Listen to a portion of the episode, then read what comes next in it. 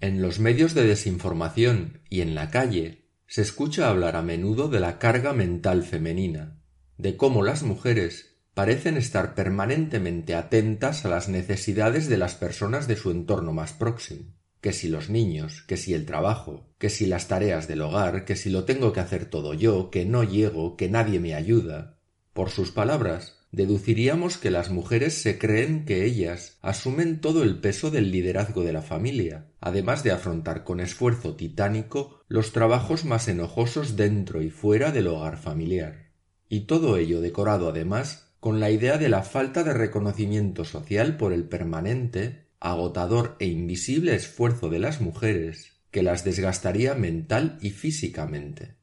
Este decorado casi teatral pretende denunciar la presión social existente para que las mujeres asuman injustamente más tareas de las que pueden llevar a cabo a costa de su salud, cuando en realidad Dicha escenificación podría atribuirse más fácilmente a personalidades obsesionadas con el orden y el control, con niveles elevados de perfeccionismo y autoexigencia, que les llevaría a responsabilizarse en exceso para crear el discurso de la carga mental, como medio para conseguir saciar sus elevadas necesidades de reconocimiento y atención social.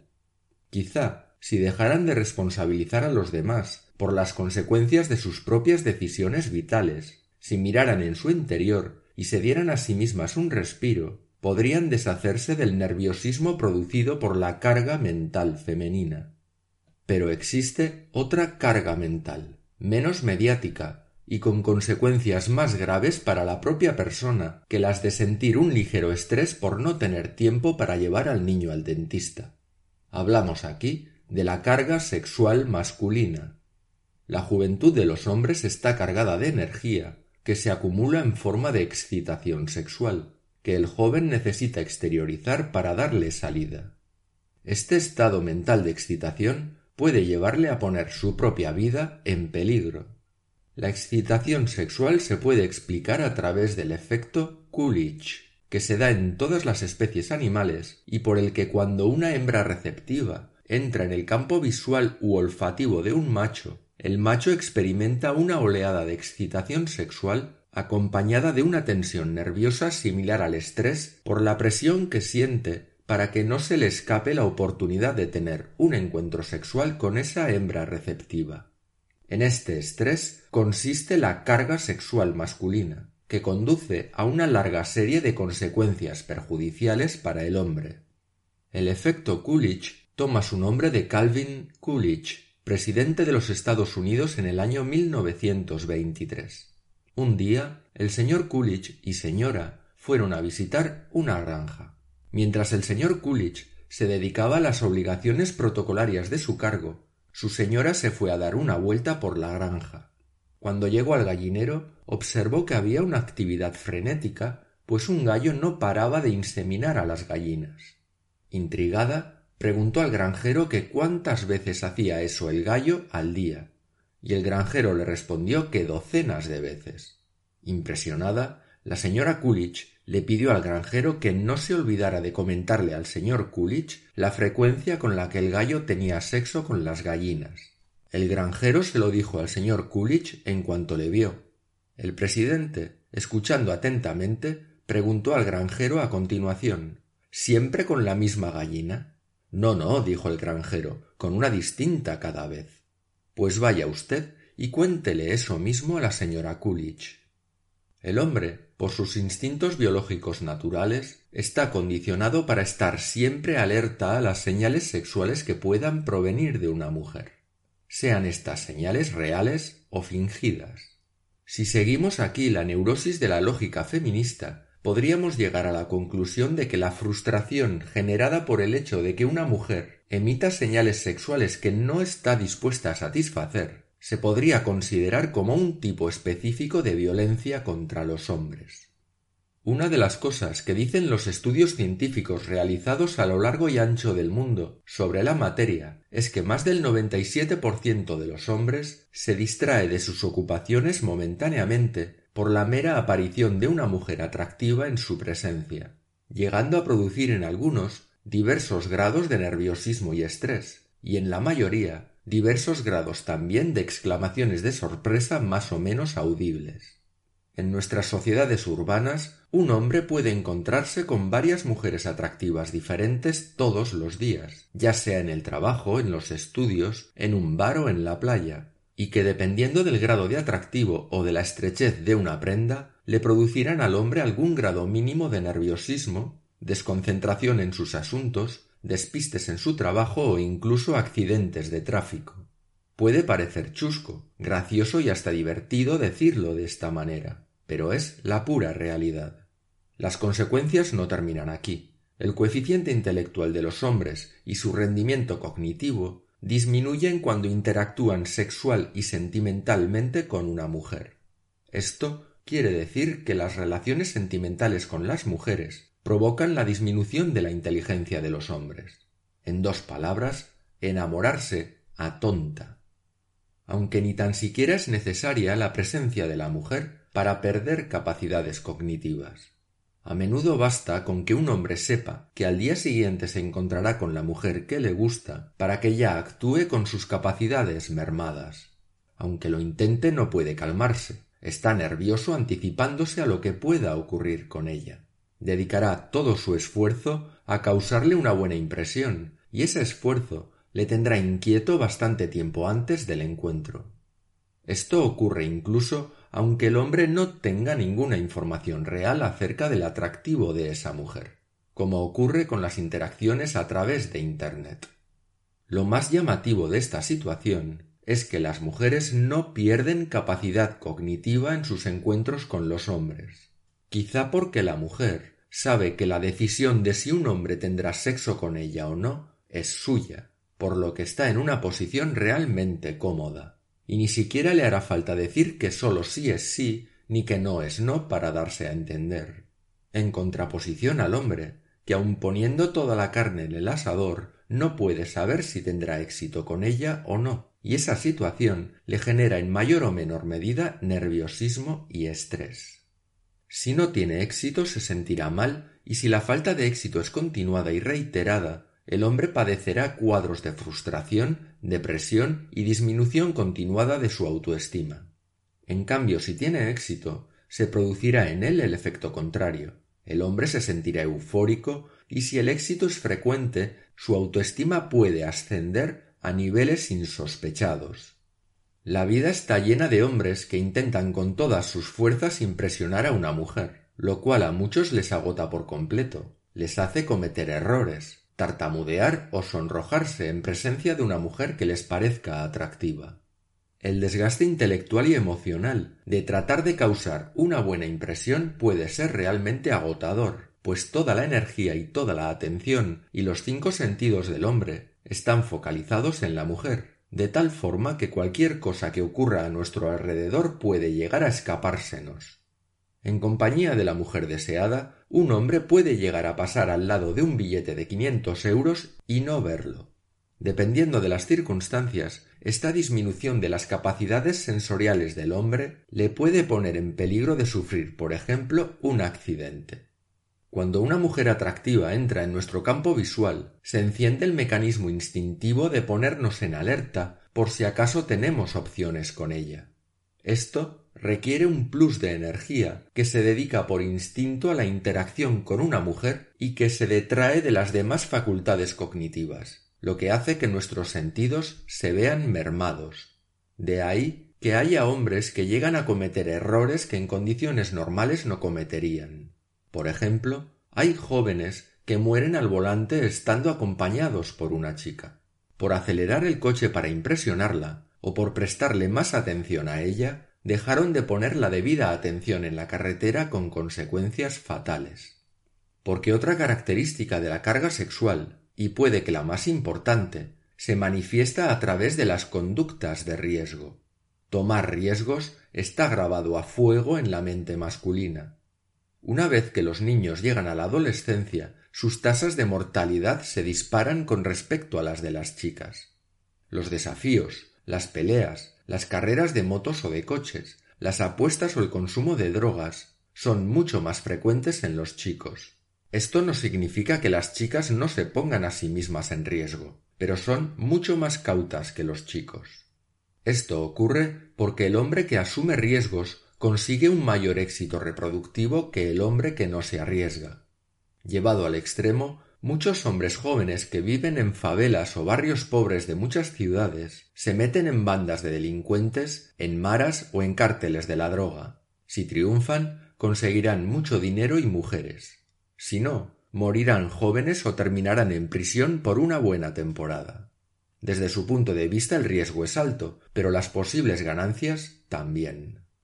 De la misma forma que los ciervos compiten entre sí estrellando sus cornamentas unos contra otros, o que los pavos reales compiten por ver quién tiene la cola más grande y vistosa, para que las hembras puedan elegir al mejor macho con el que reproducirse, hay quien sostiene que en el ser humano los hombres se exhiben ante las mujeres adoptando conductas de riesgo para demostrar a las mujeres que se tienen buenas cualidades y conseguir atraerlas.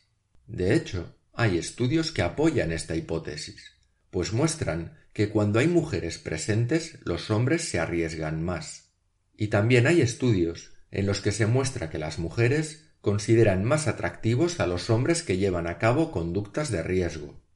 Las conductas heroicas, que implican que un hombre se ponga a sí mismo en peligro para salvar a alguien, atraen a las mujeres. Pero aquí parece ser que el elemento clave es el altruismo y no la conducta de riesgo por sí misma. Un hombre que se arriesga para salvar a un desconocido se supone que también se arriesgaría por su pareja y su descendencia.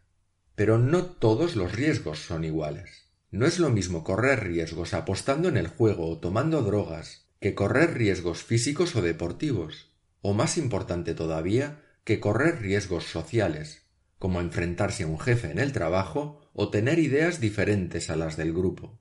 Parece ser que son los riesgos sociales los que más atraen a las mujeres, porque indican que el hombre va camino de ascender en la escala social. En definitiva, la selección sexual favorece a los hombres que compiten contra otros hombres ya sea en valor, en capacidad de arriesgarse, en estatus o en recursos, para atraer a las hembras de tal forma que mejoran el éxito reproductivo del vencedor y perjudican al vencido. Cuando dos hombres se pelean por una mujer, el mensaje que le quieren transmitir a ella es Fíjate, yo sí que me arriesgo por ti.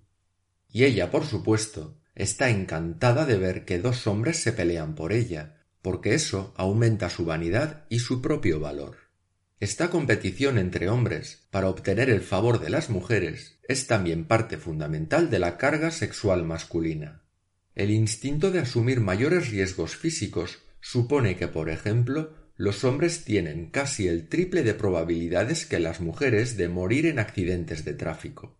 En el mundo del trabajo, los hombres mueren en una proporción de nueve hombres por cada mujer, puesto que muchos aceptan trabajos peligrosos y de riesgo, que las mujeres no se plantean en ningún caso. Como resultado de esta mayor tendencia a asumir riesgos, los hombres jóvenes, por ejemplo, ocupan el nivel más alto dentro de la escala de mortalidad por razones distintas a la salud en todos los países de Occidente. Darwin, en su teoría de la evolución, nos explica que en la naturaleza sobreviven los más aptos porque han mejorado sus capacidades más que los demás para precisamente eso, sobrevivir. Entonces, ¿por qué los hombres adoptarían el riesgo como medio de selección natural si pone sus vidas en peligro? ¿O por qué algunas especies muestran características que son aparentemente inservibles, como la cola del pavo real, o características que les pueden suponer incluso un obstáculo para la supervivencia? La razón se encuentra en el principio del handicap. El pavo real adopta una cola tan vistosa porque aunque le suponga un hándicap, un estorbo en otras situaciones, le proporciona ventajas en el momento de la selección sexual. La cola del pavo real se puede considerar una extravagancia o un derroche de recursos dentro de la naturaleza, pero el mensaje que el pavo real envía a las hembras de su especie es que es tan fuerte que se puede permitir lucir una cola semejante y sobrevivir por lo que es un buen partido para inseminar genes sanos y fuertes. El principio del hándicap también existe en los seres humanos. Cuando un hombre se pasea en un coche de alta gama último modelo, está enviando el mensaje a las mujeres de que tiene tanto dinero que se puede permitir derrocharlo en un coche como ese o en cualquier otra clase de artículos de lujo. Es decir, que es un proveedor de primera. Otra cosa es que esa ostentación también pueda ser una forma de engañar a las mujeres, porque hay hombres que conociendo la atracción que sienten las mujeres por los artículos caros y de lujo, se dejan medio sueldo en comprarse coches deslumbrantes para aparentar que tienen lo que no tienen, poniendo así en peligro cosas más importantes como la alimentación o la salud con tal de atraer mujeres. Por lo tanto, en términos puramente biológicos, los hombres se arriesgan más o derrochan más para poder atraer a las mujeres y para intimidar también a otros rivales en su competencia por esas mismas mujeres. Esta mayor asunción de riesgos sería el mecanismo de adaptación y evolución del hombre en su lucha por el éxito en la reproducción, al enviar a las mujeres un mensaje que dice tengo tanta seguridad en mí mismo y en mis capacidades que puedo arriesgarme sin que me pase nada o puedo derrochar recursos sin empobrecerme. Es como si la capacidad de asumir riesgos o la de derrochar recursos revelase algo a las mujeres sobre la calidad de nuestros genes y de nuestra constitución biológica. Por lo demás, el deseo de acceder a las mujeres atractivas impulsa a los hombres a dejar de lado la prudencia y la sensatez, y por ende los vuelve más impacientes. La impaciencia sexual del hombre es relativamente fácil de manipular para la mujer que se sabe deseada. Las mujeres saben que si se resisten algún tiempo al deseo del hombre, éste se mostrará impaciente por saciar su deseo y estará dispuesto a pagar un mayor precio por conseguir colmar su excitación. Para la mujer, entregarse con facilidad no es suficientemente rentable, porque lo que se consigue fácil se olvida fácil, y como dice el dicho, después de metido, nada de lo prometido. Los hombres, movidos por la impaciencia, son fácilmente manipulables por las mujeres, para que tomen decisiones de manera impulsiva y no razonada, que en situaciones normales no tomarían por ir en contra de sus intereses. Incluso, dependiendo del nivel de impaciencia del hombre, las mujeres pueden llegar a obtener más por menos. Es decir, las mujeres saben instintivamente que la promesa de sexo altera las capacidades cognitivas de los hombres, y si pueden, se aprovecharán. De esta situación se puede deducir una pregunta muy interesante y muy políticamente incorrecta. ¿Se podría considerar abuso sexual el hecho de que las mujeres se aprovechen del deseo impaciente de los hombres? En todo caso, la impaciencia en forma de excitación sexual puede llegar a transformar nuestra personalidad y nuestra conducta hasta niveles que pueden rayar la pérdida de control de uno mismo.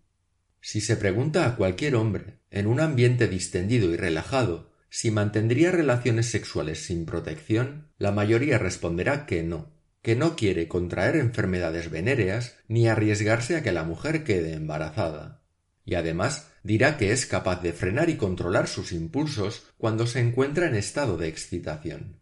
Pero la realidad es que la mayoría de los hombres suele infravalorar y subestimar la intensidad con la que la excitación sexual se impone a su cerebro racional, porque cuando nos excitamos sexualmente, la razón se echa a un lado y el cerebro reptiliano pasa a tomar el control. Nos creemos que sabemos cómo nos comportaremos en estado de excitación y que lo podremos controlar. Pero la realidad es que estando excitados es muy probable que prescindamos de toda cautela, y muchos se arriesgarán a contraer enfermedades de transmisión sexual o a propiciar embarazos no deseados con tal de llegar hasta el final. Cuando la pasión sexual nos atrapa, la excitación puede difuminar la frontera entre lo sensato y lo insensato.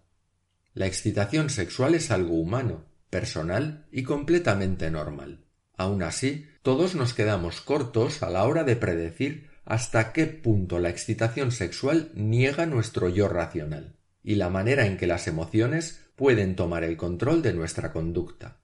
Por eso debemos explorar las dos caras de nosotros mismos, la racional y la emocional, como si fuéramos al mismo tiempo el Dr. Jekyll y Mr. Hyde, para poder llegar a conocernos mejor y saber identificar cómo nos beneficia o cómo nos perjudica cualquiera de las dos facetas de nuestra mente. porque aunque como humanos seamos seres racionales, nuestra mente no es sólo lógica o racional. Nuestra mente también es emocional e instintiva.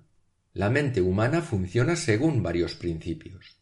El primero de ellos es el principio de realidad. Nuestra mente trata de comprender cómo funciona la realidad del mundo. A través de lo que capta con los cinco sentidos, obtiene la información que le permite conocer la realidad del mundo. Entonces, lo real es la verdad, y lo que no es real no existe. A continuación, tenemos el principio de causalidad. Analizamos la realidad estableciendo relaciones de causa-efecto. Una causa produce un efecto, y cada efecto a su vez es causa de otros efectos. Y así vamos interpretando el mundo y creando las leyes que explican su funcionamiento. Es decir, de las relaciones causa-efecto surgen las leyes naturales como la física, la química, la termodinámica, etc. Otro principio es el libre albedrío. Una vez que tenemos esas relaciones de causa-efecto que nos permiten conocer la realidad del mundo, como somos seres libres, con criterio propio, tenemos la capacidad de tomar nuestras propias decisiones con total libertad en ese contexto real que es el mundo. La libertad de elección se toma siguiendo el cuarto principio básico que es la racionalidad. Somos seres racionales, seres que piensan, y por tanto comprendemos cómo funcionan las leyes que rigen la realidad. Desde nuestro libre albedrío tomamos racionalmente las decisiones que más nos pueden beneficiar.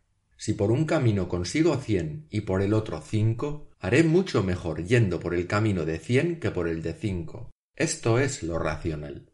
Hacer lo contrario sería irracional o incluso una estupidez, porque no tendría sentido.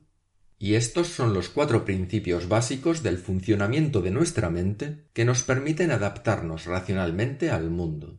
Pero esta es sólo una de las dos caras de la mente porque estos principios no son los únicos con los que nos aproximamos a la realidad del mundo, ni tampoco son los que más influyen en nuestro comportamiento.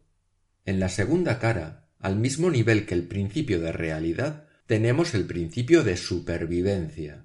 Nuestra mente no ha evolucionado para acceder a la realidad, sino que nuestra mente es un instrumento de supervivencia.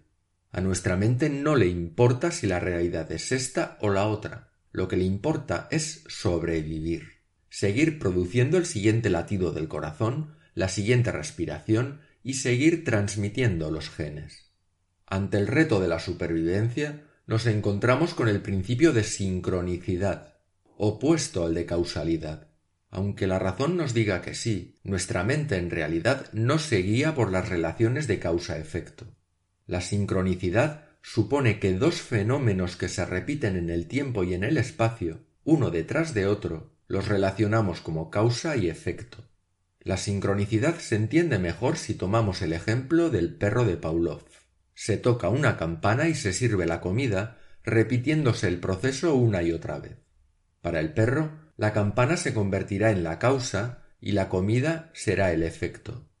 Racionalmente sabemos que la comida no viene de la campana, pero cuando la escuchamos nos entra hambre porque sabemos que es la hora de comer.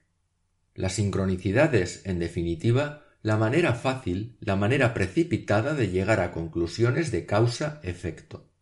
La mente racional, para llegar a las auténticas relaciones de causa-efecto, necesita esfuerzo, tiempo e investigación, y el cerebro no siempre se puede permitir dedicar recursos a encontrar la razón última de un fenómeno. Para sobrevivir le basta y le sobra con la explicación más inmediata de la sincronicidad. A continuación nos encontramos con el principio del condicionamiento. El libre albedrío nos dice que somos seres completamente libres para tomar decisiones, pero la capacidad de tomar decisiones en libertad está limitada por el condicionamiento. El condicionamiento hace que el perro de Pavlov salive en cuanto oye la campana porque en su mente la campana y la comida tienen una relación de causa-efecto. El perro no entiende que su comportamiento ha sido manipulado, es decir, condicionado por la voluntad de un científico, el profesor Pavlov. El profesor Pavlov introdujo en la mente del perro un condicionamiento, una conexión neuronal que le predispone a salivar en cuanto escucha la campana. Siendo sinceros, el libre albedrío, la capacidad de decidir con entera libertad, no es un comportamiento habitual en la vida de las personas. Una gran parte de nuestras decisiones presentes y futuras tienen que ver con los condicionamientos adquiridos en el pasado en nuestro entorno personal, familiar, social, mediático, etc. Y esos condicionamientos se graban en la mente en forma de conexiones neurológicas, influyendo sin darnos cuenta en las decisiones que creemos tomar libremente.